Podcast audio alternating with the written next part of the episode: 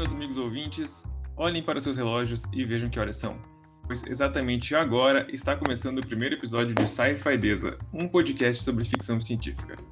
Hoje eu tô aqui com dois amigos meus de longa data, Eduardo Vitkoski e Rafael Farinaccio. Eduardo é mestre de RPG e colecionador de histórias em quadrinhos desde os primórdios da prensa gráfica. Ele também é meu amigo mais antigo e a pessoa que ficou mais perto de se formar em física na última década. Rafael também é colecionador, mais de edições especiais de Senhor dos Anéis, Hobbit e outras obras de Tolkien. Formado em História pela USP, é apaixonado pela formação social dos povos e da influência disso na ficção. E eu sou Renan Raman, entusiasta da psicohistória de Harry Seldon e juro que não há nenhuma evidência de que eu sou um Nexus 6. E aí, gente, tudo certo com vocês? E aí, e aí, beleza, Renan? Fala aí, Renan, valeu pelo convite, é um prazerzão estar aqui. Legal, gente. É, hoje o episódio é bastante focado nos filmes de sci-fi dos anos 90. É, essa década que foi marcada por duas coisas bem interessantes no cinema. Uma delas foi a volta dos filmes de desastre e também o medo da mudança do milênio, que foi visto aí no Bug do Milênio e todas outras coisas que deixou a galera bem maluca. Então, para começar, eu vou pedir para vocês falarem um pouco sobre os filmes que vocês mais gostam dessa década. O que, que vocês lembram de sci-fi dos anos 90 que faz vocês falarem, caramba, os anos 90 foram bem malucos mesmo? Cara, assim, é, anos 90 tinha muito aquela vibe dark, né? Então, você tinha Dark City, Dark Man, e assim, acho que por mais que encerrasse os anos 90, é uma coisa que eu. Hoje é um clássico, né? Quem diria? Que eu acho o máximo até hoje é o primeiro Matrix, Uhum. que é de 99, e teve todo um, um hype na época, antes de se falar em hype, né? É, tinha todo aquele negócio do Matrix em várias mídias e era o começo da internet, é, o advento da internet nos anos 90. Então tinha toda essa pegada que era tudo extremamente novo, né? O período que a gente achava, né, que os anos 2000 seriam totalmente digitais e usaria capacetes e roupas prateadas ainda, né? Ou roupas pretas, como diria o Matrix. É, tipo isso. Nossa, E pra você, Fari, o que, que marcou essa década pra você? Cara, eu, bom, foi o período da minha adolescência metaleira, né? Uhum. Então, cara, é, filme de, de catástrofe era comigo mesmo, assim, né? Eu curtia muito Armagedon, Impacto Profundo, Independence Day, pirava, né? E se for parar pra pensar, tipo, né, muita coisa dos anos 90 era sempre assim, distopia, Uhum. era tipo assim, vai dar ruim, né? Fica ligeiro aí que vai dar ruim. E eu curtia demais, assim, né? Eu, tipo, mano, não perdia um. Sempre me fascinou muito essa parada, assim, de, de distopia, né? Tanto que acabei nunca escrevendo nada concreto na minha vida, mas eu sempre morri de vontade de escrever uma distopia, assim. Uhum. E, assim, total influenciado por esses filmes aí dos anos 90. Falou do Independence Day, cara. Esse filme é o, é o clássico formato americano, né? Os aliens vindo pra Terra e eles vão destruir algum lugar. Tem que ser Washington, né? Não pode ser outro lugar do mundo. Tem que ser Washington, vamos lá derrubar tudo. Nossa, Independence Day é, é de uma forçação de barra sem tamanho, né, cara? É, eu lembro. Independence Day, ele é de 94, né? É, não lembro de cabeça. A data. Independence Day é de 96, 96. 96. E eu lembro de ter visto o trailer no cinema e eu achei estranho na época, porque eu pensei, ué, se é o dia da independência, por que, que não é no 7 de setembro? Por que, tem que ser o 4 de julho, tá ligado? Imagina lá, FHC andando pela, pela, por Brasília. Vem os aliens lá, com o alien de Varginha aparece lá e mata todo mundo. Celton Mello, Celton Mello invadindo a nave de avião pra explodir ela no fim do filme. É Cara. Celton Mello e Lázaro Ramos. Nossa, Eu tenho uma. E pior que ele veio nessa época, na época da Indomada também, né? Da novela brasileira. Então o Celto Mello tava em alta. Nossa, imagina, seria incrível, cara. Celton Mello e o Cadeirudo, né? Mello, Lázaro Ramos no papel do Will Smith. Celto Mello apareceria com. Ô, senhorita, você poderia, por favor, sair esse mundo, por favor? E... Minha imitação de Celto, Celto Mello é realmente algo que tá acima da média. É... Impacto Profundo também tem uma pegada um pouco mais parecida com Armagedon, né? Eu, eu confesso que eu não lembro de Impacto Profundo com muitos detalhes, porque eu vi era muito pequeno. Eu sou um pouco mais novo que vocês. Eu sou dos anos 80, mas é do finalzinho, né? E então eu lembro muito de Armagedon, que minha irmã chamava de Armageddon, toda vez que ela poderia falar, ela falava Armageddon.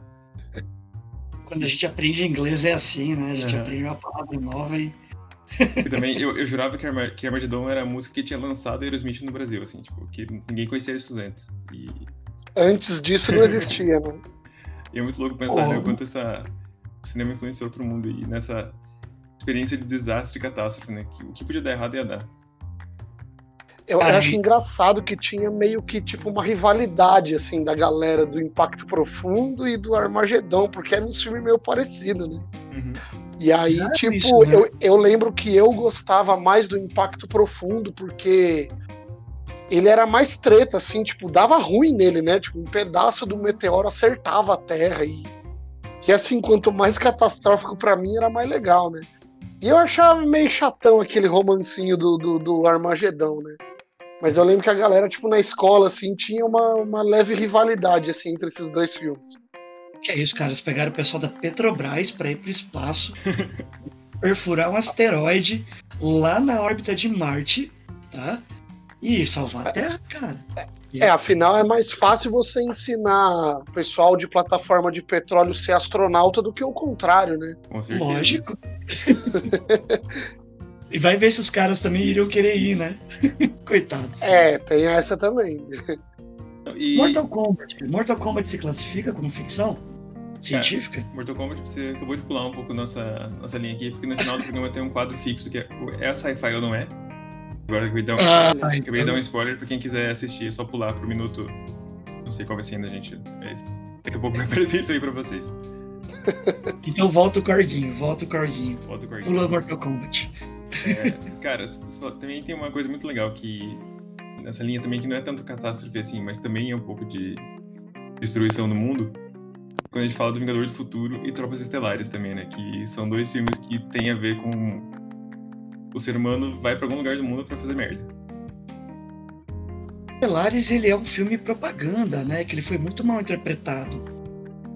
Ele, ele tem uma crítica muito forte, é, é extremamente atual, inclusive, né? Você vê que o, o Tropas Estelares tem todo aquele lance de um regime fascista. Até quando você olha as roupas dos caras, é... eu esqueci o nome do cara lá do How I Met Your Mother. O Neil, o. Neil Patrick Harris. Patrick Harris, ele mesmo. E ele faz um, um comandante e ele usa aqueles casacos que parecem da SS, sabe? E quando você vê a maneira como eles fazem, como eles agem, tipo, o inseto bom é um inseto morto, e o filme tem todo aquele lance de propaganda, aliste-se, venha para as tropas estelares. E ele, é- ele, ele parece tosco, mas ele é ótimo. Tipo, ele é uma crítica muito legal. Então, quem, quem assistiu e não gostou, assista de novo com outros olhos. Tipo, pegue, pegue a nuance que tem por trás. Porque essa nuance é o que eles queriam passar. E a galera interpretou só como um filme bobo, né? Mas, cara, Tropas Estelares, ele, ele é realmente muito bom e eu tenho um livro mais recente um pouco do John Scalzi, que é o Guerra do Velho, que é bastante inspirado no Tropas Estelares, principalmente no, duelos ent- entre humanos e aliens, assim, é, acho bem bacana. E como diria meu grande amigo, eu mesmo, se o sci-fi não tem nenhum tipo de crítica social, ele é apenas os Jetsons. Até os Jetsons tem, né, cara? Quem Oh. morava, na, quem morava na base das torres? É. Quem morava no solo ainda? Segundo a teoria da, conspiração, os Flintstones. Faz sentido pra mim. Sabe, Eu né, aceito tem- essa ideia. Eu fiz aqui um, um adendo aqui né, nessa um parênteses nessa conversa toda. Existem teorias muito boas de que no futuro as pessoas que não têm como se manter estarão na, no solo e pessoas que podem respirar e que têm dinheiro para comprar ar vão estar no espaço.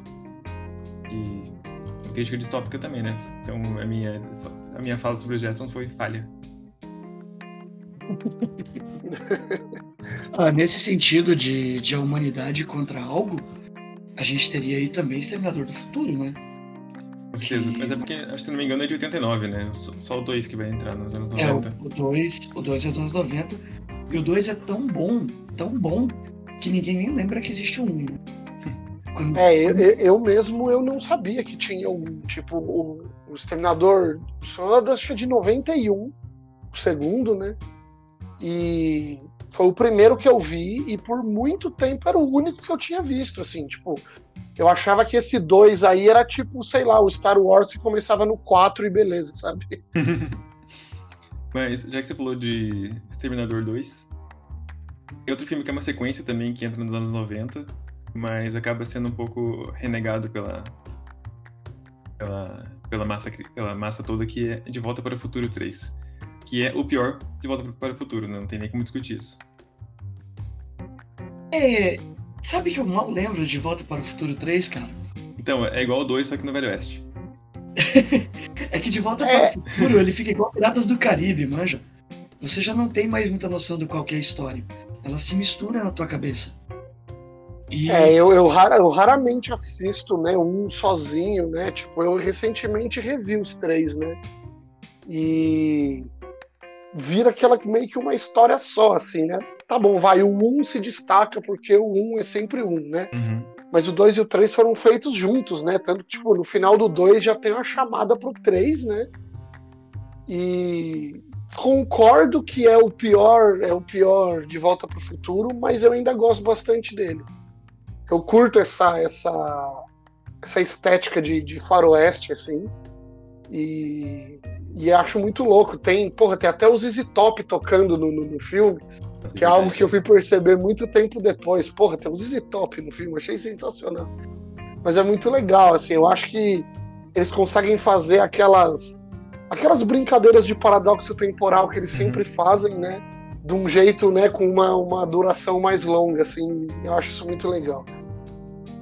É, eu eu falo que eu não gosto tanto dele, porque realmente pra mim o 2 ele acaba sendo o, o, grande destaque da minha vida, assim, eu acho que é o que mais me marcou. Logicamente tem todo o apelo de ser o primeiro, que nem você falou, Fai. Mas uhum. o 2 é, cara, hoverboard. Hoverboard. Ah, pode crer. Mar marcou demais. Né? eu vi na estação da tarde isso aí. E... Tanto que estamos até hoje tentando fazer um hoverboard e até agora nada, né? Não, realmente não. É, tem aquele. Eu exijo, eu exijo meus likes que você que faça o cadar sozinho. Esse já tem. É, esse tem. Mas tá caro ainda. Overboard ainda tem com roda só, né, por enquanto. Ele tem um vídeo muito bom de um, de um rapaz, acho que é na China ou Taiwan, não tenho certeza. Ele pegou um overboard desse com roda, é, fez um, em redor dele uma nuvem, ele voa vestido de Goku pela cidade. é bem legal. Muito bom voltar aqui ao tema, né? Antes que a gente tergiverse demais. Tem um, tem um filme que eu notei aqui na minha lista que eu acho que. Não sei se vocês viram, mas ele é, é adaptação de um livro muito bom do Carl Sagan, que é O Contato. Ele é literalmente. Eu, nossa, adoro. Ele é muito mais sai do que faz, né? Tipo, ele, logicamente tem a parte de ficção que é bem forte, mas ele coloca muita ciência realmente né, na, em tudo. Ele, ele tem uma pegada muito menos, com exceção, logicamente, né? Dos, dos veganos, que são os aliens de Vega lá. E, mas ele tem uma pegada bastante, bastante realista, né? Da parte de física e astronomia, principalmente. Eu sou, sou apaixonado por esse filme. Porque ele tem uma pegada. É, tem uma mensagem que ele deixa ali que é muito interessante. Quando, quando a, a gente recebe a mensagem na Terra, a transmissão dos, dos aliens, é muito bacana que ela vem em números e ela vem para você montar um esquema tridimensional. Eu lembro, esse filme gravou na minha memória isso. É, eu acho que foi a primeira vez que eu entendi o que era uma ficção. É, não, não tão, como você disse, não tão, tão, tão sai, né? Mas fai. Já me perdi no que você falou. Mas assim, ela é mais, ela é mais pé no chão. Então ela é muito mais realista. E quando você vê o jeito que, os, que é, do, é, uma adaptação do Carl Sagan, né? Uhum. O, o, astrônomo, o astrônomo poeta que, gente, que tínhamos, é, ela vem em forma de números, porque essa seria a linguagem universal da Terra. Todos os povos usam os mesmos caracteres para representar os números. Todos os números têm o mesmo significado. Então, como que você contacta a Terra de modo que todos entendam a mensagem? Números. E essa jogada é, foi sensacional, assim. Melhor do que os aliens aprendendo inglês do nada. né? E todo o lance para montar o projeto, a nave, quando a, a cientista, que eu, nossa, eu adoro o livro, adoro o filme, mas eu esqueço o nome da, da personagem principal agora. É, quando ela vai até o planeta deles, Dr. Eleanor Arroway, é, cheia aqui. Uhum. Quando ela, quando ela chega até o mundo deles depois da viagem, que ela parece não ter viajado no final, é, eles explicam que ele, o, o alien que recebe ela lá, ele assume a forma do pai dela, da memória do pai dela que ela tem. E ele explica que é uma forma de que a mente dela consiga entender o conceito do que eles são e do quanto aquilo é importante.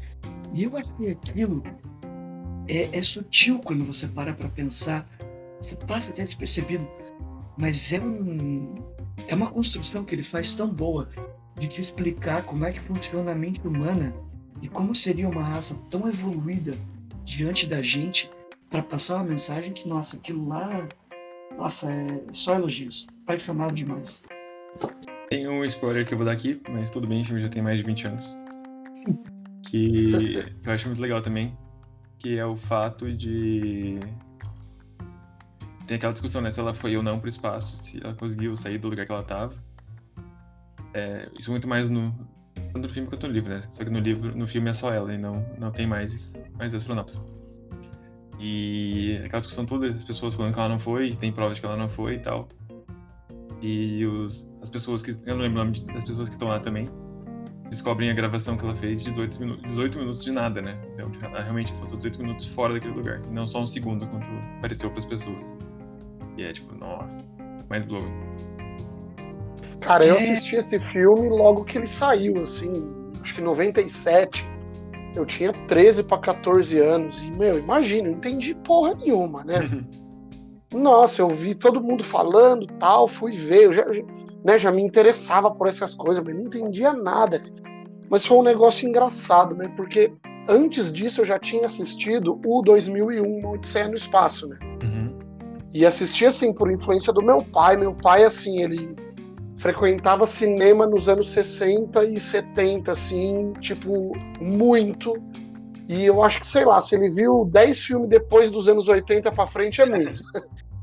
Mas, assim, antes daquilo, ele né, me disse em algumas ocasiões que ele ia, tipo, duas, três vezes por semana no cinema. Assim. Então, tudo que saiu ele viu. E o 2001 ele curtia muito, sempre falou muito. E eu assisti, aluguei uma fita, moleque, assim, tipo, 12, 13 anos. E aí foi, o filme acabou e eu fiquei com aquela cara do tipo, mano. Eu, eu tipo, eu, eu não desgostei, sabe? Eu falei assim, uhum. eu não entendi, deve ser bom, né? e aí, meu, viajei demais. Aí eu vi o contato e ele tem aquele final também, meio você fala, mano, não entendi nada. E aí ele me relembrou do 2001. E aí eu, sabe, eu falei, mano, eu, eu preciso entender essa porra. Não é possível que esse, que sabe, que é isso aí, a galera acha isso muito da hora e, e é isso, sabe? E aí foi legal, porque é uma coisa que me instigou muito de ir atrás, assim, de ver de novo e ver de novo e tentar entender aquilo. Mas, putz, eu acho também incrível, assim. Faz muito tempo que eu não assisto, inclusive, o contato deu vontade de ver agora. Uma coisa que eu descobri há pouco é que o diretor do, do, do contato é o Zemeckis, que também é o diretor de, de Volta para o Futuro e Force Gump. Pode crer. Eu não sabia disso até, é até hoje, na verdade.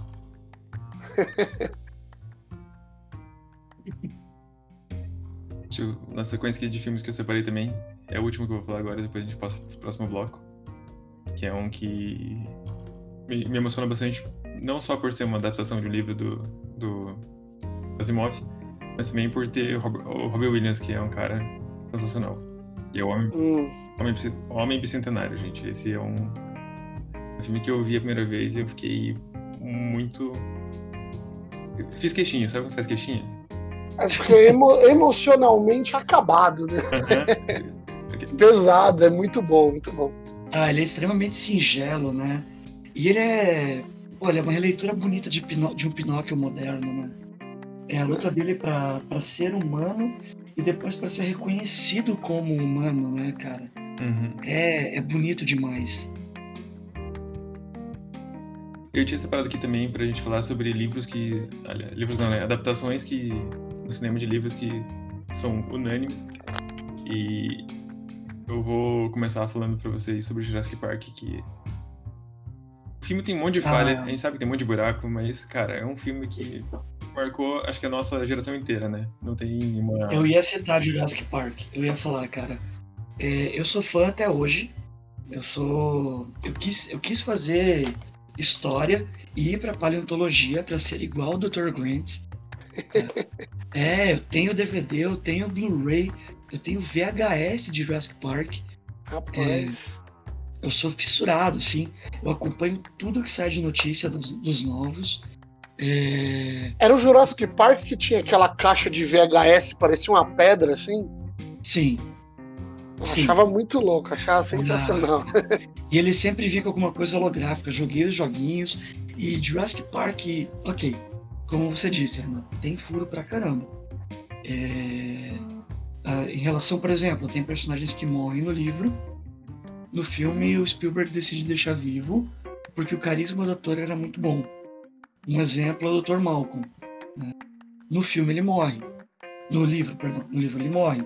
Só que, cara, era o Jeff Goldblum, o cara tem gingado, fez a mosca. Tava no auge da forma física. No áudio.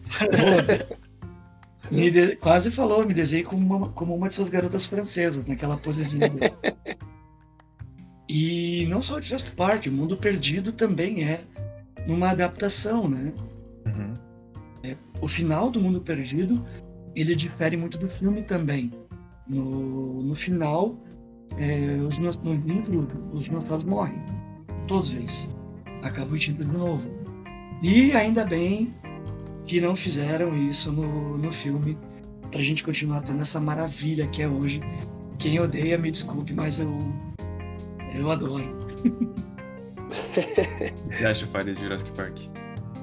Nossa, acho incrível, porra. Marcou minha ainda infância.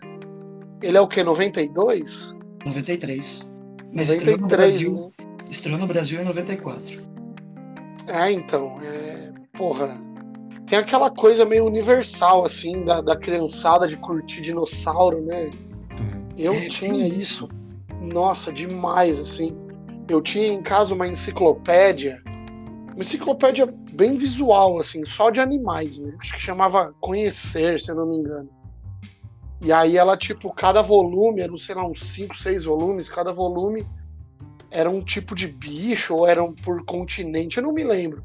Mas eu sei que no último volume, o finzinho era só de dinossauro, assim, e, e só aquilo interessava pra mim, assim, sabe? Eu ficava fuçando naquilo e, meu, quando aparece o Jurassic Park, que, porra, pra época tinha uns efeitos especiais demais, né? Uhum. E aí, tipo, porra, era, era, era revolucionário pra gente poder ver aquilo, né? Aquele live action de dinossauro, né? Tão bem feito, tão legal. Nossa, pra mim foi sensacional. Eu, na época, não tava nem aí pra, pra se aquilo era, era cientificamente plausível ou não, né? E continuo hoje também não ligando.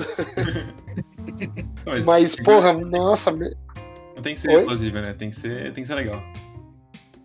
Ah, não, tem que ser legal, tem que ser divertido, porra. Você entra naquela, naquele passeio ali, tipo, porra, você se imagina tendo a possibilidade, tendo a oportunidade de, de visitar aquilo, mesmo, mesmo você vendo que dá tudo errado, né? Mas você imagina, porra, imagina que louco você vê um dinossauro vivo hoje e tal, porra. Eu acho que isso mexeu com a cabeça de todo mundo, assim, nessa nossa faixa de idade ali daquela época. E, porra, foi legal demais. As, as continuações também eu gosto pra caramba. Puta, é, é sempre divertido voltar pra aquilo ali, assim, né? Muito bom. O- Você falou das revistinhas de dinossauro. E tinha umas muito legais também que sempre vinha com óculos 3D. Pra ver um dinossauro em 3D. Sim. E eu sempre fiquei muito triste porque eu, eu nunca cheguei 3D na minha vida, né? Por causa do meu olho esquerdo que é zoado. E daí, mas eu lembro que o Eduardo ia lá em casa. E ele e os outros amigos da rua também, né? Amigo de bairro, né? E eu ficava vendo e, e eu tinha uma miniatura do T-Rex também que era, eu tinha que montar ela com as peças que vinham em uma cada revista. Era tipo esse negócio de fascículos, sabe? Primeiro era 5 reais, Sei. o terceiro era vintão. E, tipo, e era muito legal, tipo. Só que eu não fui uma criança muito vidrada em dinossauro, assim, mas vidrado em espaço. Mas Jurassic Park, quando chegou, cara, eu fiquei realmente bastante. Bastante chocado com a qualidade gráfica, com a realidade daquilo. E ficava, nossa, como isso é computador? É, é robô? O que, que é isso? Não sei. Eu fui ver, já tinha lá. É, não, os caras. Anos, assim. O Tiranossauro é, por... impressiona, né, cara? Porque, pô, a gente cresceu vendo aqueles, aqueles filmes com stop motion, né? O dinossauro, quando era um efeito, um efeito digital, ele era meio, meio estranho, se mexia. É, tinha aquele carnossauro que veio na onda do Jurassic Park, que o dinossauro era bem esquisito, não se mexia direito, o efeito era bem falso. E do T-Rex, ele é uma, um animatrônico em tamanho real. Então, imagina o trabalho. Eles desenharam na mão, é, escama por escama, uhum. sabe? Então, era. Foi mágico, assim. Eu, eu era criança vivendo cinema. Foi com a minha madrinha na época, não vou esquecer, cara. eu, eu assisti em pé o filme, pulando de alegria, porque é, era único, né, cara? E é o sonho da criança, bem esse lance. A, a criançada sempre tem essa. Sempre tem o moleque do dinossauro, né? E pro moleque do dinossauro é um sonho que se realiza, cara. Mas eu acho que. É, eu, eu acho curioso como que o visual dos dinossauros do Jurassic Park meio que definiu o visual dos dinossauros, assim, para a população geral do mundo até hoje, né?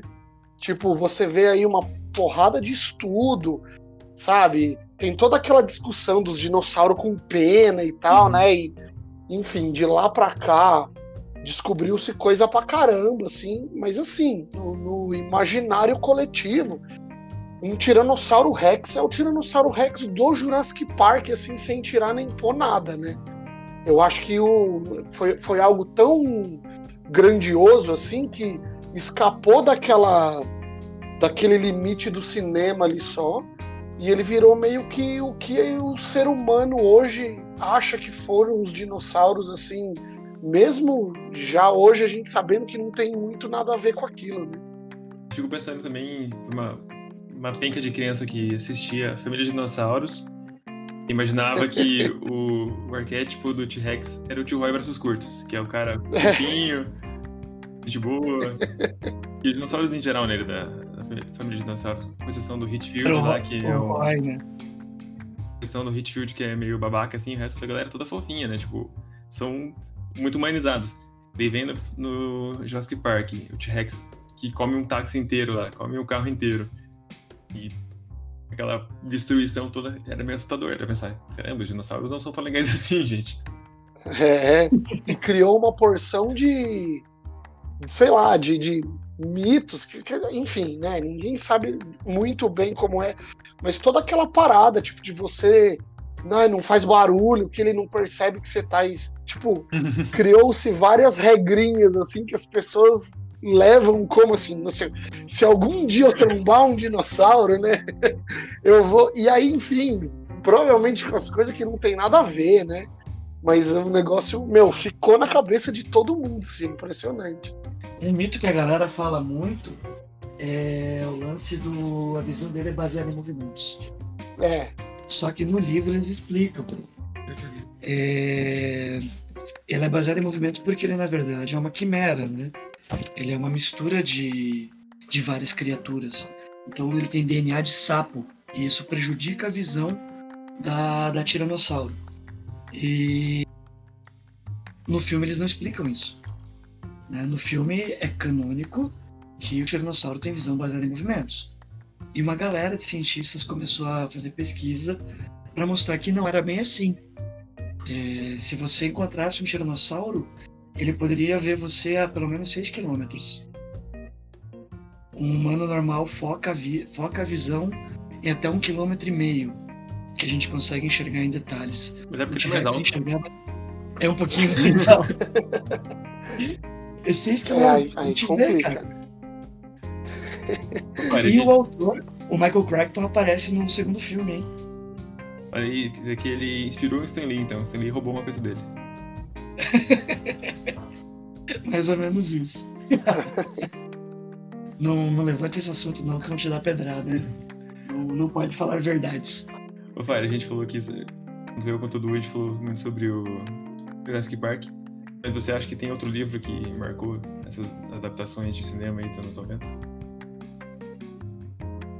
Cara, livro.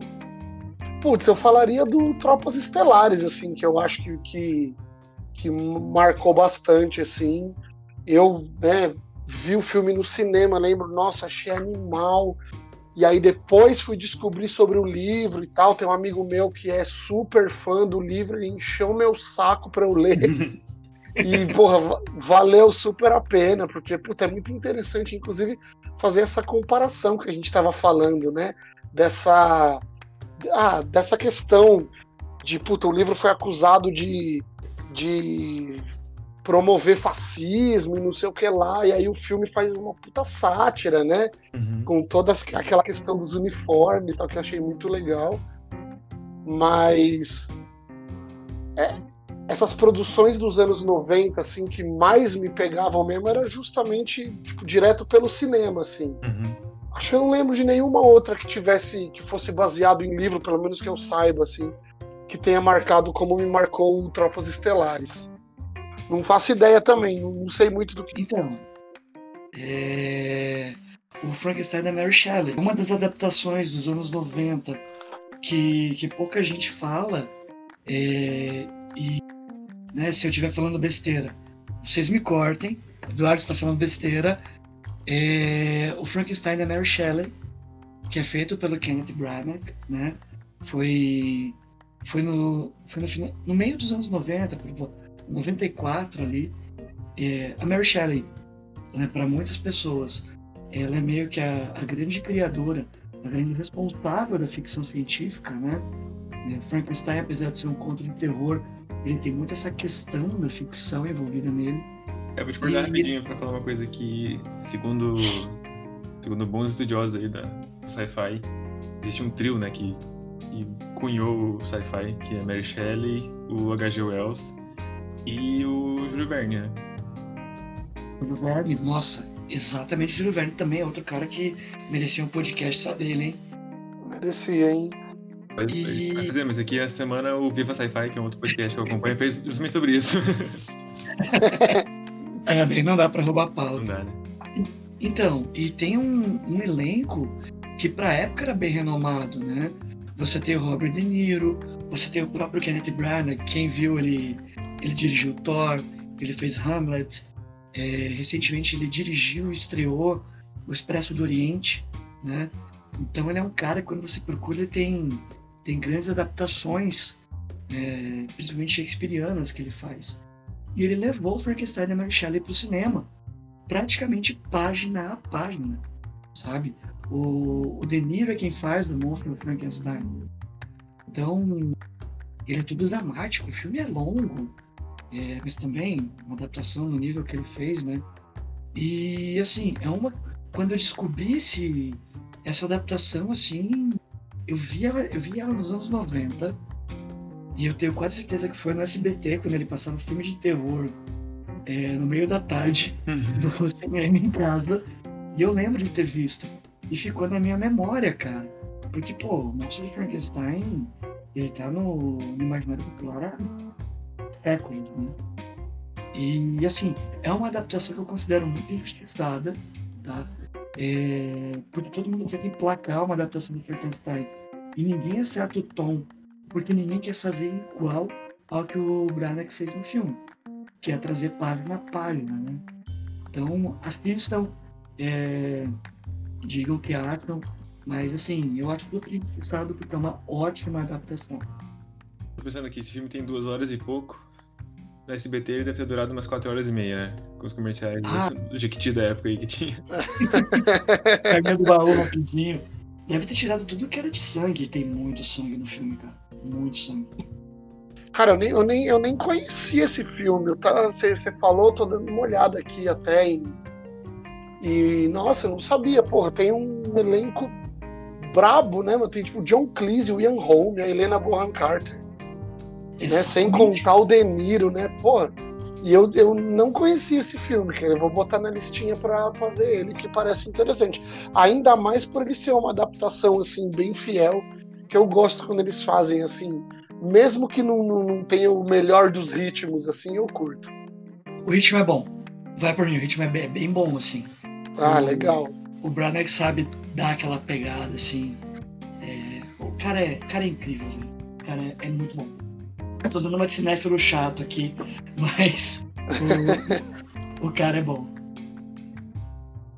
Então esse quadro agora chama-se As Tosqueiras. Aqui a gente vai dar uma nota de 1 a 5 cocôzinhos. Em que um cocôzinho quer dizer que o filme foi mais ou menos ruim. E 5 quer dizer que ele foi muito ruim.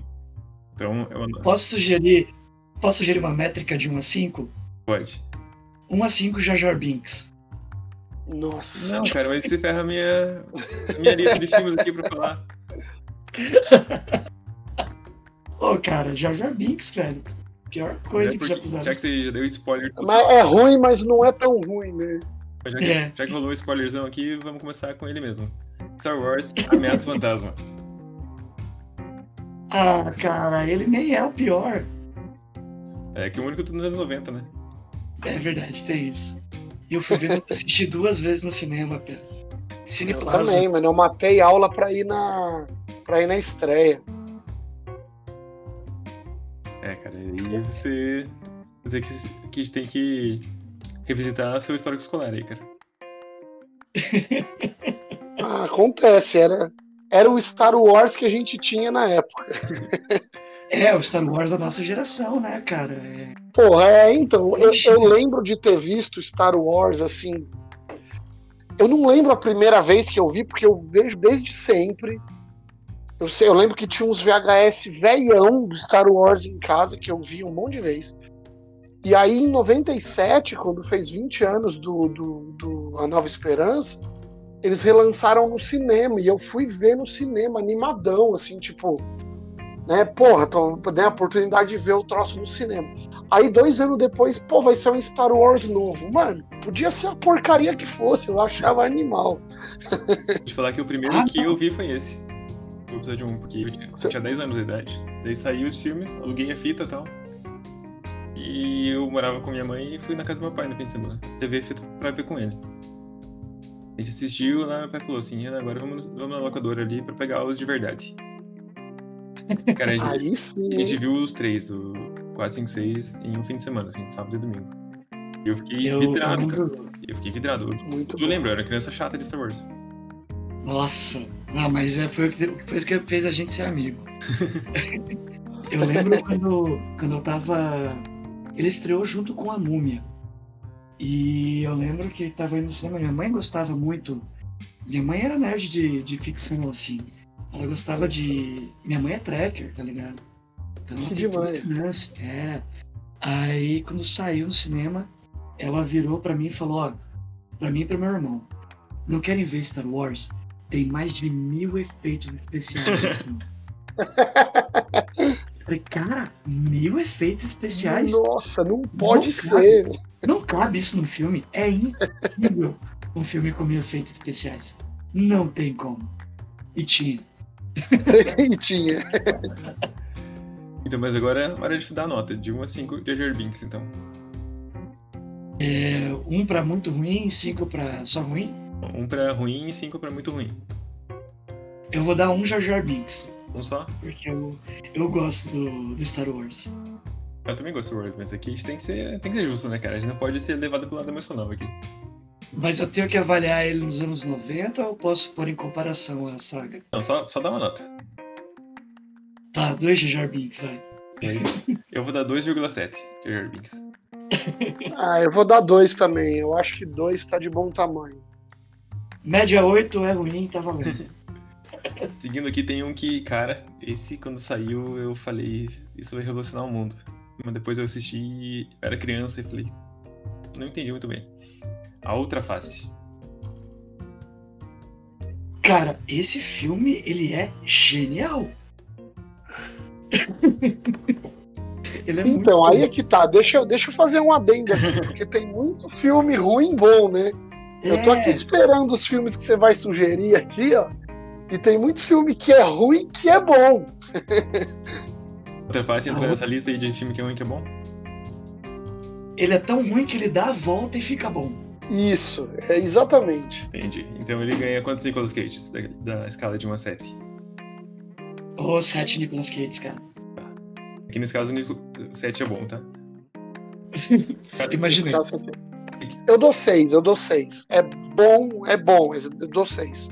Tô muito inspirado pelo sistema eleitoral americano hoje e cada, cada filme tem sua própria métrica, tá? Ah, é. Ainda é mais fácil do que lá. Eu- Não, eu gosto de métricas assim. Então eu vou dar 6.785 Nicolas Cage. Beleza. É, essa, essa fração aí, ele em. em Kick-Ass, né? Mais ou menos isso. Outro filme, Nossa, cara, que. É- Nicolas Cage é muito único. Eu gosto dele, de verdade. Também gosto. Tem aqui outro, outro filme que eu separei aqui pra essa lista que é Cubo. Nem sei se vocês viram esse filme, cara. Eu não assisti Cubo. Nossa, eu também não vi. Pode me jogar pela porta. Não Não, tudo assisti bem, esse Cubo. filme é. Ele não é. é Aqueles filmes que você só É muito obscuro. Filme, é, é uma lista de filmes que só passaram em VHS ou no Cinemax. Street Fighter, o Esse filme. Ah, Porra, o- nossa. Eu tava vendo um vídeo sobre as tretas da, da gravação do Street Fighter, cara. Esse filme foi muito zoado. Tem um, tem um vídeo que eu recomendo pra vocês verem depois, que é do Meteoro sobre o Raul Júlia. Esse filme que é muito bom. O Júlio era massa. Só, mas apesar de, apesar de eu lembrar dele só da família Adams. Ah, que já tá ótimo também, porque, porra, o cara manda bem, né? A gente não pode esquecer Zombie é bom. tem Kylie Minogue nesse filme, cara, como Kenny. Nossa, pode crer, caramba, mano. cara. E Van Damme Esse Skype. filme, esse filme ele me dá raiva. Toda vez que eu lembro desse Street Fighter, eu fico com raiva, porque é tão fácil fazer algo ok, assim. E aí os caras, assim, todas todas as, as decisões que eles tiveram que fazer, eles decidiram pela coisa errada, assim, tipo, 100% tirando o Raul Júlia. Cara, você já viu como seria o elenco desse filme alguma vez? Quem eles iam chamar? Eles torraram todo o orçamento do Van Damme, cara. Ah, Tipo, pra tudo. Eles contrataram o Raul e o Van Damme. E Aí todo acabou. mundo que eles iam, eles iam chamar até o Jack Chan pro filme. rapaz. Mas o, Uhum. o Jack Chan, inclusive, ele tá num. Tem uma, uma cena dele muito clássica que é ele vestido de Chun-Li numa sala digital, assim. Um filme que é um filme que eu não sei que filme é exatamente, não lembro mais. Mas é realmente muito clássico. É melhor do que Street Fighter, inclusive. Bem melhor que Street Fighter. Ah, cara, eu não me conformo. Os caras fazem, tipo, sei lá, o Honda, ele é havaiano. Porra, mano, o cara é lutador de sumô japonês. Ah, não, faz ele havaiano. E o Blanca Magrelo que aparece no final. Junto com o É, Dalsin. cara, tipo, aquele Dalsin também, pelo amor de Deus, cara, era melhor nem ter tido. Isso, meu, dinheiro jogado fora. Eu falo, esse filme só vale realmente pelo Raul Júlia, que de resto ele, Sim, só por ele é erro atrás de erro. Então ele vai ganhar quantas. Nem sei que nota, nem sei que escala dá pra esse filme, cara. De 0 a 10 Hadoukens. Pô, no Eu dou 0 Hadoukens pro filme, 10 Hadoukens pro Raul Júlia. Eu acompanho o deputado. Eu acompanho o deputado Rafael nessa votação. acho que ficou muito unânime, então, né? Não tem como. Cara, o Raul Júlia, ele. Realmente também não lembro muita coisa que ele fez antes de Familiadas. Mas ele era um ator super, super sério, assim. O... Nesse vídeo do Meteoro que eu falei pra vocês, eles inclusive falam como ele só aceitou esse, esse filme porque ele já tava doente, sabia que tava muito mal, que ele ia falecer em breve. Mas os filhos dele eram muito fãs de Street Fighter. Então ele quis participar pra deixar um legado pra família dele, assim, tipo, um presente pros filhos. E o pior é ter inventado altas mentiras da morte do cara, né, velho? Pô, ele morreu de câncer, e a galera falava um monte de besteira. É, mas, cara, coitado dele, esse é o último filme dele é muito sacanagem. Ah, mas é o tipo de história que também faz queixinho, né? Sim. E que o último filme que eu vou falar pra vocês nessa linha de tosqueira, mas é um filme que eu gosto muito, cara. Então ele vai inclusive entrar no próximo bloco. Que é Marte Ataca. Ah, Marte Ataca. Marte Ataca é um grande clássico, eu acho, viu? Esse não é nem um filme ruim bom, não. Acho que ele é só bom mesmo. É muito louco, né? Tipo, eu, assisti, eu assisti Machitaka a primeira vez, eu era moleque. E acho que eu vi em VHS ainda. E nunca vou esquecer a música que eles fazem pra, pra combater os marcianos, cara. Eu dava muita risada com aquilo. O que, o que é pior? Nem sei se é dos anos 90 ou não, esse aqui, tá? O que é pior? É a gente ter Marte Ataca aqui no final. Spoiler tudo bem aqui, né, gente? Spoiler já 30 anos de filme. É, já, esse daí já foi, né? A gente reclamou de spoiler do Hobbit. A Então música- avisa que tem spoiler. É, gente, agora tem spoiler. O que é pior? A música clássica do final, que mata os, os marcianos, ou em Evolução, em que o que mata os ETs é Head and Shoulders. Ah, cara. Ó. Nossa, mano, que sacanagem. Ô, posso pôr um outro aí nessa disputa então, pra ver qual é a morte mais idiota?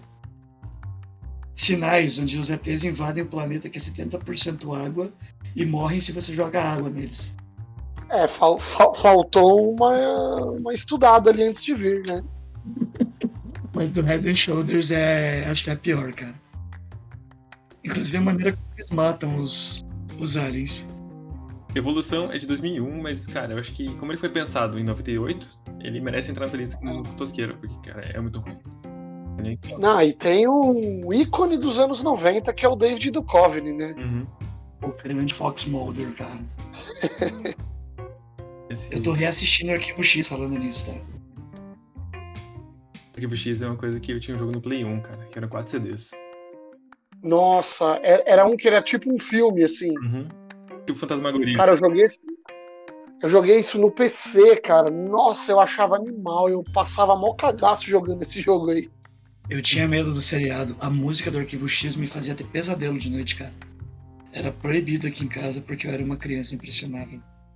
É, o, o Arquivo X, bom, não é, não é cinema, mas acho que vale, né? De ficção científica dos anos 90, acho que difícil não mencionar, né?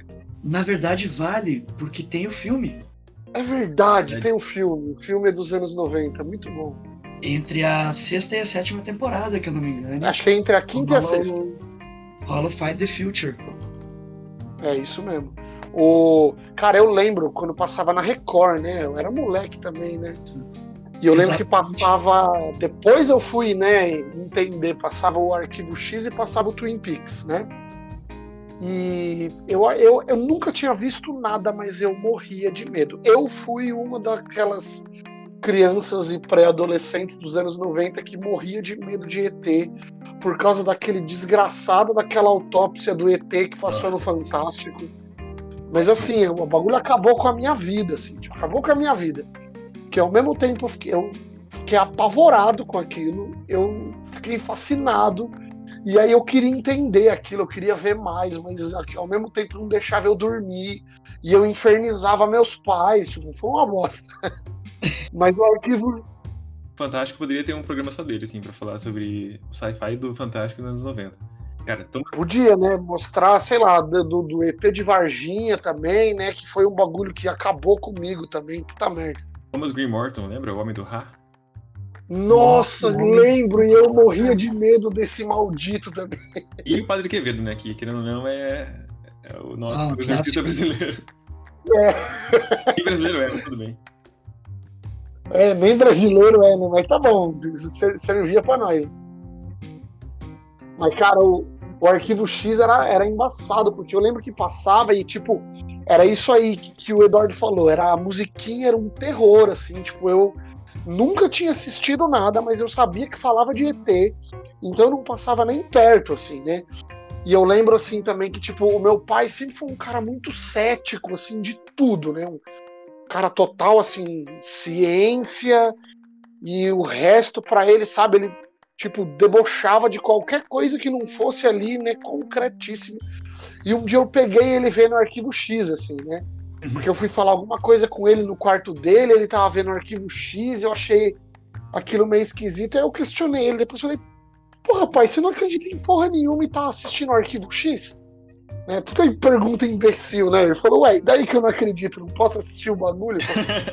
Aí eu falei, é, tá bom, tá, desculpa, tem razão, né? Mas aí eu vi que ele assistia, né? E aí eu falei, um dia eu vou assistir, eu vou aproveitar a companhia dele e eu vou tomar coragem e vou assistir. E aí eu lembro que eu peguei para ver e era um episódio que depois eu até descobri especificamente qual era, mas tinha uns vampiros, assim, aqueles, aqueles episódios do Arquivo X meio nada a ver, assim. E aí eu falei, caralho, que merda, os bagulho de vampiro, puta bagulho besta, eu queria ver ET. E aí eu fiquei meio bodeado, assim, né? Aí, sei lá, um tempo depois, eu tomei coragem e falei, não, eu vou ver. E aí eu comecei a ver e eu fiquei, meu, viciado, fanático pela, pela série. E virou, assim, uma das grandíssimas referências para mim de, de ficção, assim. Até hoje, né? Adoro demais. Acho que ele dá uma caidinha na sétima temporada, né? Mas é brilhante, cara. É muito bom. E é o que inspirou. Se alguém que tá ouvindo não conhece Arquivo X, por favor, tem, tem streamings aí que, que tem completo as 11 temporadas. Para quem não sabe, depois nos 2000 serão mais duas.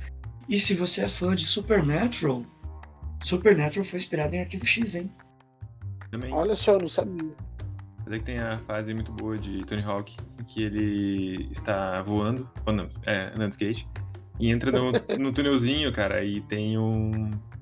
Um ET escondido que eles estão pegando autópsia lá, que é no Novo México, em Roswell. Rapaz, apavorado. Uhum. Nossa, eu fiquei muito doido naquele dia. Ah, deixa eu sugerir. Posso sugerir mais um filme ruim, bom que eu amo? Pode. O Ataque dos Vermes Malditos. Cara, esse... esse filme. Esse é bom, hein? Cara, esse filme é um classicaço que também acho que era, era da, do Cinema em Casa do SBT, com o Kevin Bacon. E nossa, eu era eu e meus amigos, a gente a gente era a gente curtia vermes malditos, a gente brincava de vermes malditos.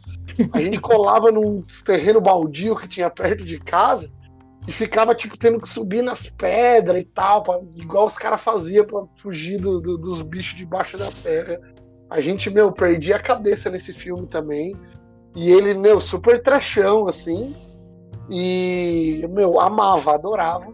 Inclusive, ele ia ter um, não sei se um remake ou, enfim, é, acho que em formato de série. E por algum motivo miou e os caras abandonaram, mas eu tava, tipo, empolgadão para ver os vermes malditos do século XXI e não vai rolar. Eu acho que o, esse filme entra muito na, naquela tríade de vermes malditos, aracnofobia e anaconda. É, pode crer. que, tipo, cara, você sabe que é ruim. Nada ali presta exatamente, mas você vai assistir porque marcou sua vida por algum motivo que você não sabe qual é. Anaconda é muito ruim, cara. Meu Deus do céu. Mas, ó, eu só queria sugerir um último, então. Já que sugeriram um, eu quero sugerir a coisa mais absurda já feita nos anos 90. Que ele começa como um faroeste, mas ele tem uma pegada forte de ficção, que é Loucas Aventuras de James West. É, bastante também. Que tem a Oh, Kenneth Branagh, da, do Frankenstein, ele é o vilão do James West. Pra ver como até os caras grandes fazem filmes horríveis. Tá aí o Will Smith pra não me deixar mentir. É, eu lembro quando esse filme saiu que tipo, o Will Smith tava no auge ali, tipo, tá, acho que tava vindo do Homens de Preto, né? Que a gente não falou aqui hoje, devia ter falado. Que a gente não falou, mas tem que falar, né? E Puta, aí saiu esse filme, cara. Eu assisti, mas eu não lembro nada. Sabe aquele filme que você viu e depois, sei lá, mano, não lembro nada. Eu lembro isso aí que você falou. É o que eu lembro. pensa, cara. Will Smith não quis fazer Matrix, mas fez Loucas Aventuras de James West. É verdade, hein? Cara, mas ele fez muita coisa boa, né? Não, é, é, é igual, né? Inclusive, Eu Robô. Eu Robô, que é é uma adaptação, né? Uhum. E MIB, que, cara, a gente tem que falar. Saímos da tosqueira, vamos pro MIB agora, que. Cara. Ó, não fica, não fica tão longe da tosqueira. A primeira vez que eu vi MIB, eu achei muito ruim. Olha, eu acho que MIB não tem, ele nunca é ruim. Ele é, ele é muito bom com recursos limitados. ele é mal interpretado por quem assiste, né? Uhum. Assist, assistiu errado, vê de novo até assistiu entender. Assistiu errado. não, mas cara, ele, Nossa, por... ele é realmente bom, só que tem uma, um problema de recurso, né? Você não tem 97, 96 ali, não tem aquela. O, quando você consegue botar de dinheiro, que nem se fez no 2, que o 2 já tem gráficos melhores, tem um monte de efeito especial melhor e tal. Mas o 1 ele tem seu valor que não pode ser deixado de lado, não. Eu vou te falar que na época não, eu não lembro de incomodar, assim, sabe? Acho que pra época desceu bem, assim. Talvez ele tenha envelhecido mal, mas na época eu achei super de boa e, mano, eu gostei demais, assim, diverti muito. Porra, eu lembro que tava, meu, comecinho da internet. Aí tinha, tipo, um site do Homens de Preto. Tinha lá, tipo, tipo uns joguinhos, você fazia umas paradas lá como se fosse um teste pra, pra, Homens de Preto. Aí os caras, tipo, preparavam uma carteirinha. Eu achava isso fantástico, assim, eu me divertia horrores. E, puta, sempre achei um negócio assim que eu pensava na época, assim, não com, com essa organização de pensamento, porque acho que isso nem existia muito na época, mas olhando de hoje, assim, o que passava na minha cabeça é que eu pensava assim, tipo, cara, isso devia ter um, um universo expandido, sabe? Isso devia virar um negócio enorme, englobando, tipo, várias mídias e contando várias histórias. Meio que rolou uma tentativa, né? Tinha um desenho animado que passava, acho que no Cartoon Network, que eu era viciado. Eu lembro que eu chegava da escola, tipo, era, era, um, era um, uma janela de horário ali que eu tinha livre entre duas coisas. E eu sempre via, às vezes até gravava lá no VHS assim para ver. Eu achava muito louco esse desenho. Mas nunca foi algo que saiu daquilo assim, né? Tipo, o meu sonho na época era de fato que virasse ali o tipo meio que o que é o universo da Marvel hoje assim, sabe? Um negócio gigantesco. Porque eu curtia pra caramba assim, gostava muito. Infelizmente o desejo não foi realizado, né, Fábio? Ainda não, quem sabe. Quem sabe o, novo MIB, o novo MIB aí tá sendo um pontapé para isso, né? É, eles fizeram toda uma campanha internacional, né? Pois é. Tinha o Michael Jackson no 2. Cara, realmente pois é. Agora eu vou dar sequência aqui para um quadro também que eu, que eu acho que tem que merecer atenção, que é é sci-fi ou não é? E eu trouxe hum, três filmes. Eu ia trazer quatro filmes pra vocês, mas já que a gente lá no começo tirou primeiro deles da lista, vão ser só três. O primeiro é um que eu não considero muito sci-fi, mas quando se faz lista de sci-fi dos anos 90, geralmente a galera menciona que é o Show de Truman. Cara, o Show de Truman eu não sei, é difícil mesmo dizer, cara. Eu, eu, eu, eu, eu fico confuso, cara, porque ele tem ali meio que. Tipo, ele não deixa de ser uma. Puta, não é uma distopia, mas é um futuro que se pá, a gente já passou, assim. Uhum. Mas aquela parada de reality show, sabe? Aquela coisa ali meio que tipo, ah, no futuro vai acontecer isso e vai ser normal, tá ligado? Então, para mim, encaixaria de certo modo em ficção, né?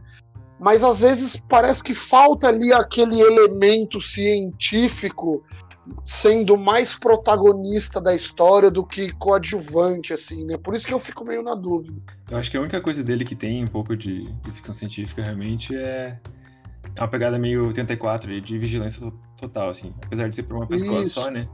Mas de resto não, também não consigo ver muito, não. E você, Edu? É, ele pega, ele pega a ideia, essa ideia que você falou de 1984, só que ele faz uma crítica para a época, né? É, quando ele saiu, foi o, o boom inicial dos reality shows lá fora. Isso. Então, ele meio que faz uma crítica a isso. Tipo, até que ponto é, as pessoas são capazes de ir para conseguir audiência. Né? Eu acho que ele não se encaixa em ficção científica mas eu acho ele uma, uma coisa, um drama com uma, uma crítica a, consumismo e tal. Porque, cara, são, em filme são 20 anos, né? 30 anos que eles acompanham o cara sem ele nem saber como é o mundo lá fora. Né? Então, é, eu acho que ele não chega a ser uma ficção, um sci-fi, mas ele tem uma crítica muito bonita ali também, muito legal. É, eu acho que a parte, a parte drama dele pesa bastante, pesa muito mais a ponto de, tipo, sei lá, qualquer coisa mais saia aí não, não destaca, então aí fica difícil, né? Mas é muito bom. É, é muito bom, é legal demais. Segundo na minha lista, Gremlins 2. Porque um já Pô, Gremlins? foi de 80, então não dá pra colocar aqui. É, tem que ser o 2. Aliás, eu, eu assisti o Gremlins 2 também, era daqueles filmes que eu, criança, assim, eu via ele loucamente, sem nem imaginar que tinha o 1.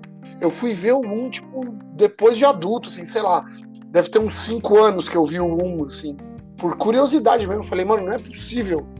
E é legal pra caramba o 1, bem diferente do 2, eu acho. É... Mas eu curtia muito, assim, achava muito louco. E, cara, também é meio difícil dizer, mas eu diria que não, que não é sci-fi. E eu acho que porque assim, sei lá, os gremlins eles existem. Então os bichinhos lá existem e beleza, molhou o bicho, deu merda, o bichinho comeu na hora errada, deu merda e eu acho que seria uma, uma ficção científica se tivesse assim, tipo, ah, um cientista criou aqueles bichos, ou sei lá, qualquer coisa assim mais, né? né na, a história vira meio que, sei lá, é uma fantasia, sei lá, é um mundo onde aqueles bichos já existem, assim. Então meio que eu não vejo muito sai nesse FAI aí, né? Tenho que concordar com você, realmente é. É, foge um pouco também. Cara, o último Falei desse penúltimo, eu vou trazer o quarto aqui de volta. Todos esses. Boa. Eu faço a regra dele. o... Esse, eu sei que o filme não vai ter nada de sci-fi realmente, mas o livro dele tem umas pegadas de, de astronauta, de ir do espaço e outras coisas de ciências assim, que são legais. Inclusive porque o protagonista ele tem, ele é savana e isso é bem é bastante falado no livro, que é o Forrest Gump que o filme ele acaba não tendo tanto essa pegada de ciência realmente, mas, cara, o livro fala bastante. E é o meu filme favorito de todos os tempos, então acho que eu queria falar dele aqui um pouquinho e queria que você falasse também a impressão, de vocês quanto a ele. É, bom, Forrest Gump é legal pra caramba, pô, super premiado, mas eu não vejo ele tão sci-fi. Ele pega mais no drama mesmo, né? É apesar de ter alguns pontos ali, como você falou, mas não seria sci-fi.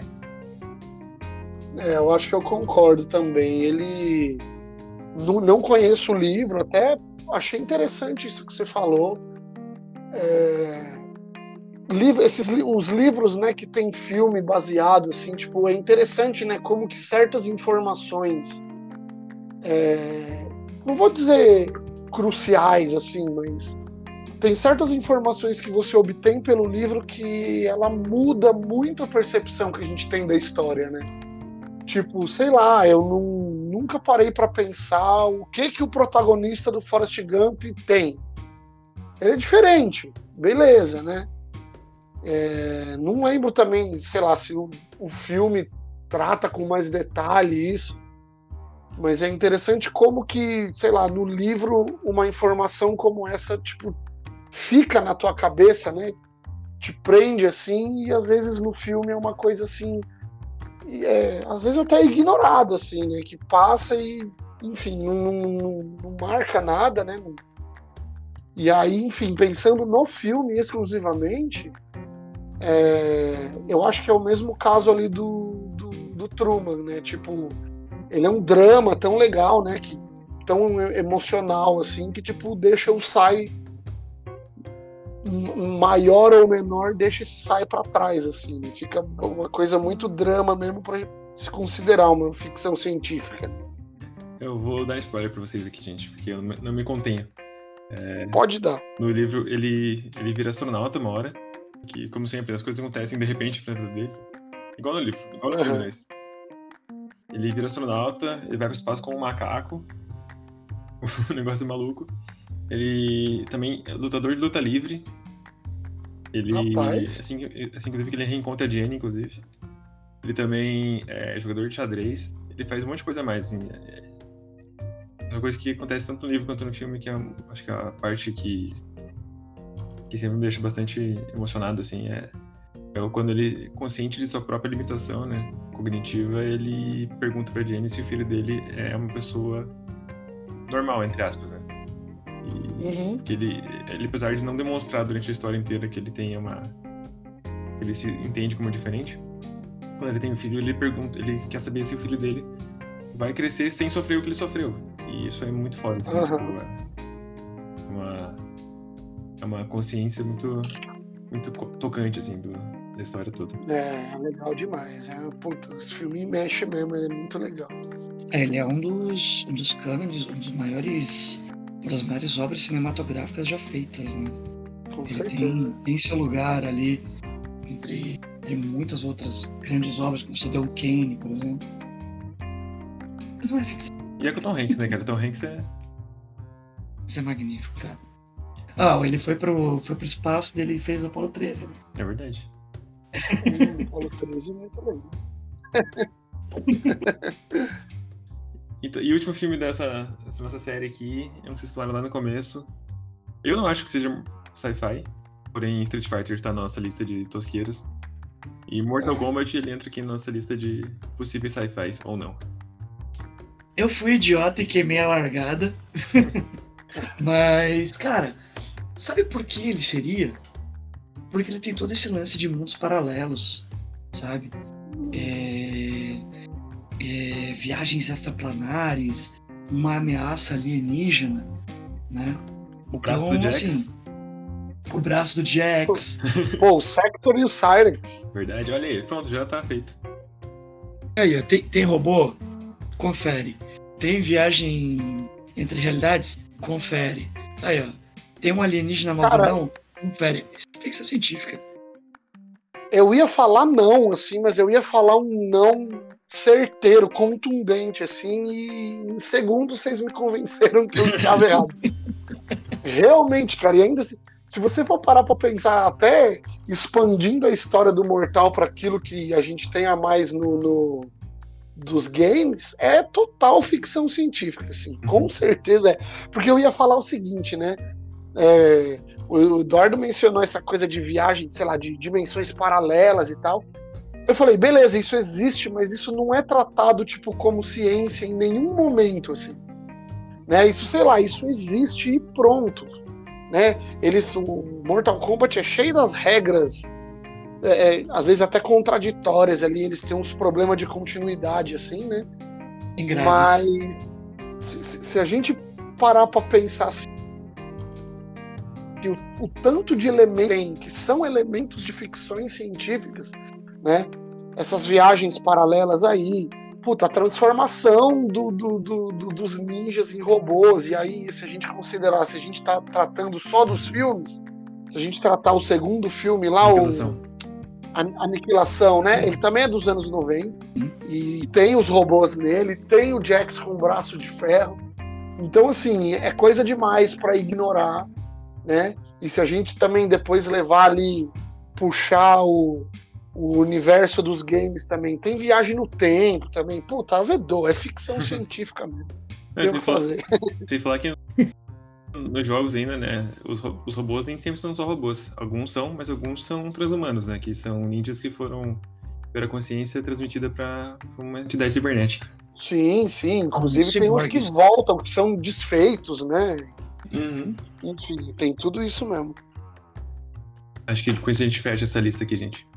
E só pra finalizar, então, essa aqui já tá quase aqui uma hora gravando. é, eu queria que vocês definissem, então, um filme só que marcou a década pra vocês. Um filme que realmente é anos 90 sci-fi, é isso aqui e acabou. O seu favorito, ou o que mais marcou, ou o que sempre vai ser lembrado pra, pra toda, toda a eternidade. Nossa, agora travei, hein? Vai ser lembrado pra toda a eternidade. Cara, eu.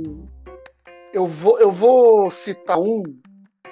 Eu, esta- eu tava em dúvida entre o Exterminador do Futuro 2 que talvez seja assim a primeira ficção científica que eu vi conscientemente assim e que sabe puta é tem neles assim, todos os elementos que eu mais gosto em ficções científicas ele tem ele trata de distopia que eu acho fantástico é, ele trata de paradoxos temporais que eu acho muito louco também então, assim, foi uma coisa que me marcou muito.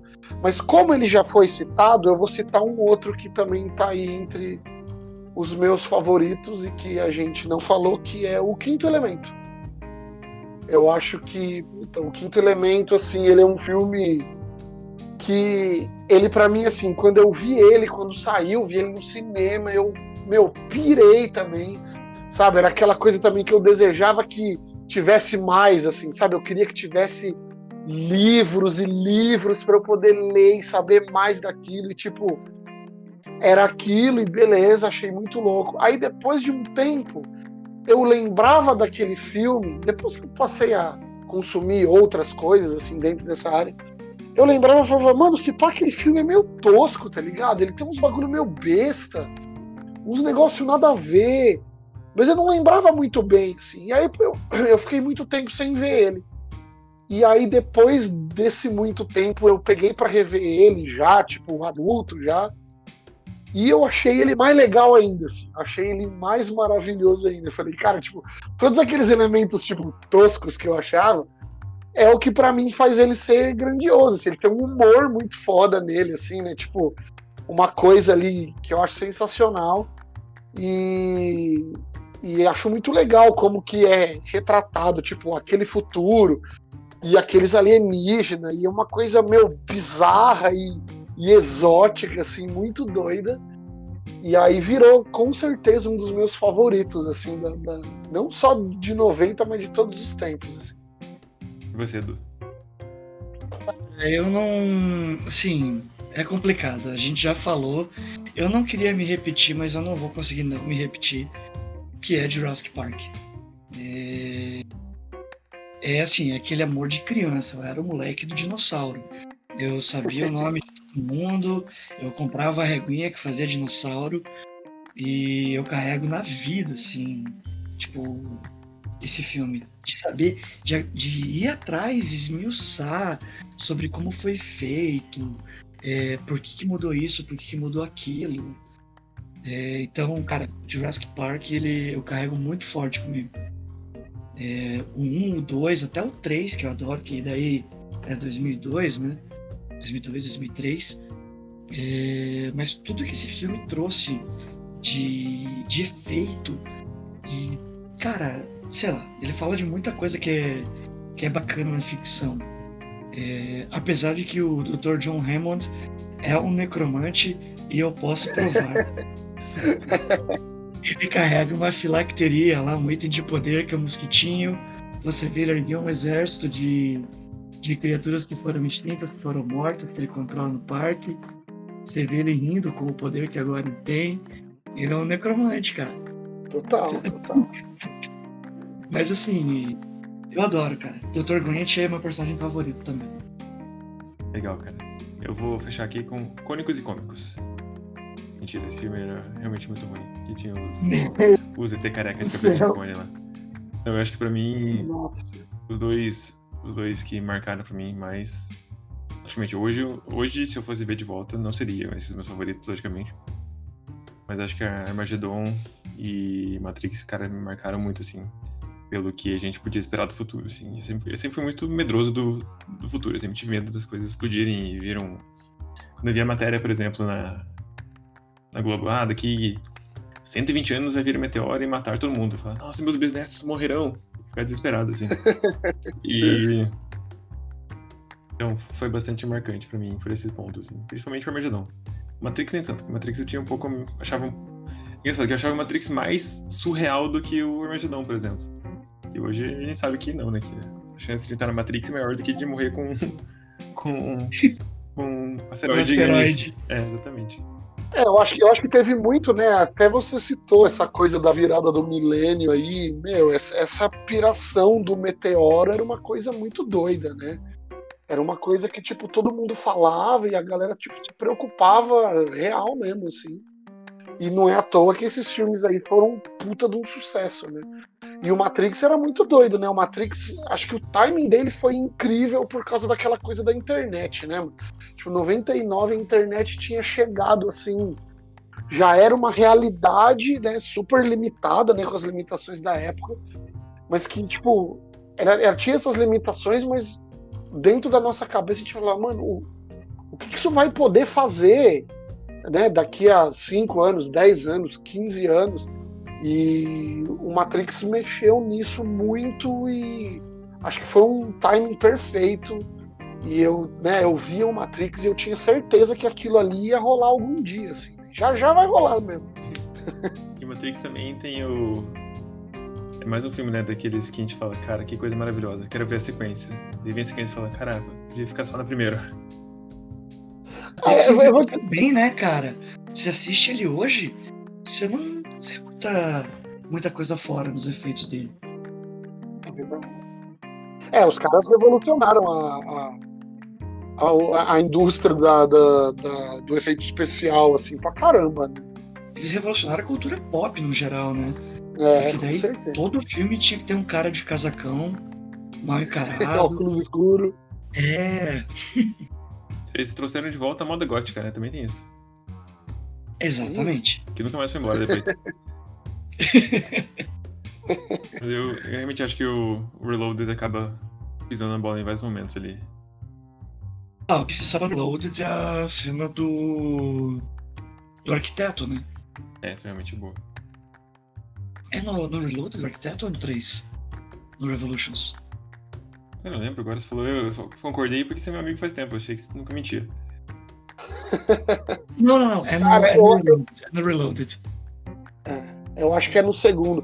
Eu gosto bastante do segundo, porque ele meio que. Ele meio que cria um, uma porção. Eu acho que ele organiza as coisas e cria uma porção de, no, de novos questionamentos, assim, né? E aí, cara, nossa, eu lembro direitinho quando eu saí do cinema depois de ver o segundo, assim, a minha cabeça tava explodindo. Eu queria ficar ideia do bagulho, eu criei criei teorias e maluco, a gente virava madrugada discutindo o que, que podia ser, o que era, o que, que era. Aí veio o terceiro e foi meio que tipo um balde de água fria, assim. E assim, independentemente do terceiro ser muito ruim ou ser bom, enfim, eu acho que qualquer coisa que viesse ali ia, ia ser um pouco decepcionante, porque o legal da coisa era você criar infinitas teorias do que poderia ser, e aí eventualmente você achava defeito em uma, e você achava alguma coisa que reforçava a outra. Só que o que acontece? Um terceiro filme, ele ia limar todas as teorias que você criou, menos uma, ou às vezes todas, né? Porque a gente você podia não acertar nenhuma, né? E isso aqui foi chato no fim das contas, né? Porque aí você vê o filme, e ele aponta uma das coisas que você pensou, ou que não pensou também, e todo aquele resto que você pensou que era muito legal vai por água abaixo, assim. Aí, de fato, acabou sendo aquele banho de água fria ali, meio chato. Mas eu, eu, eu como um todo, assim, eu curto a, a trilogia toda, assim, no, no, a média é boa, na média passa, né? Média passa. Mas o primeiro, de fato, é incrível. O primeiro mudou, mudou a cultura pop, mudou o cinema, mudou muita coisa. Assim.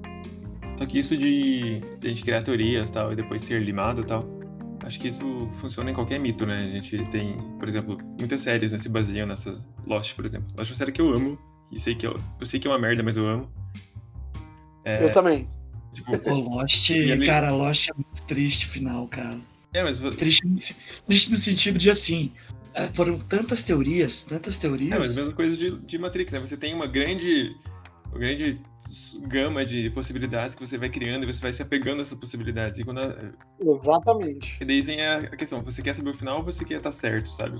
Tipo, é. Caverna do Dragão, por exemplo. Acho que Star Wars, a trilogia... Eu é. acho que a trilogia nova do Star Wars sofreu muito com isso também, é uhum. complicado.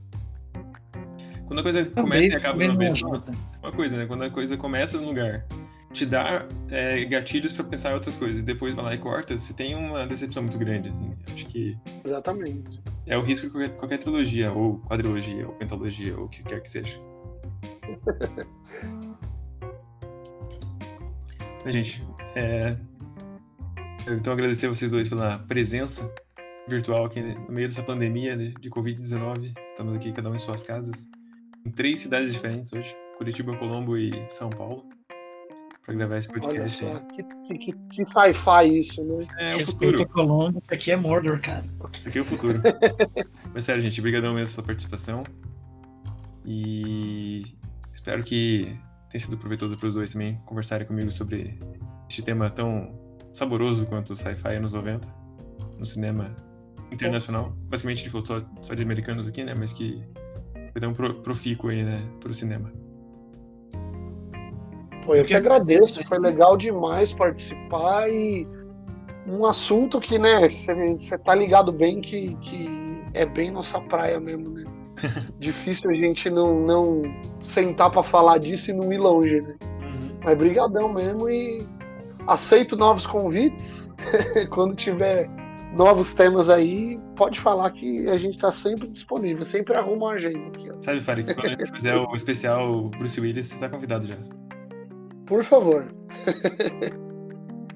Pô, valeu mesmo o convite aí, né? É... é bacana sempre falar desse tipo de coisa, porque, pô, a gente, a gente cresceu muito nessa vibe da ficção, popularizando forte nos anos. repopularizando nos anos 90, né? É, muita adaptação boa que veio, muita coisa legal. E você falou aí de Bruce Willis e falou de pandemia. É, eu quero só fazer uma menção honrosa ao Doze Macacos, que é de 95, é, que trata justamente disso. Um cara numa epidemia global tenta voltar no tempo para impedir que isso aconteça.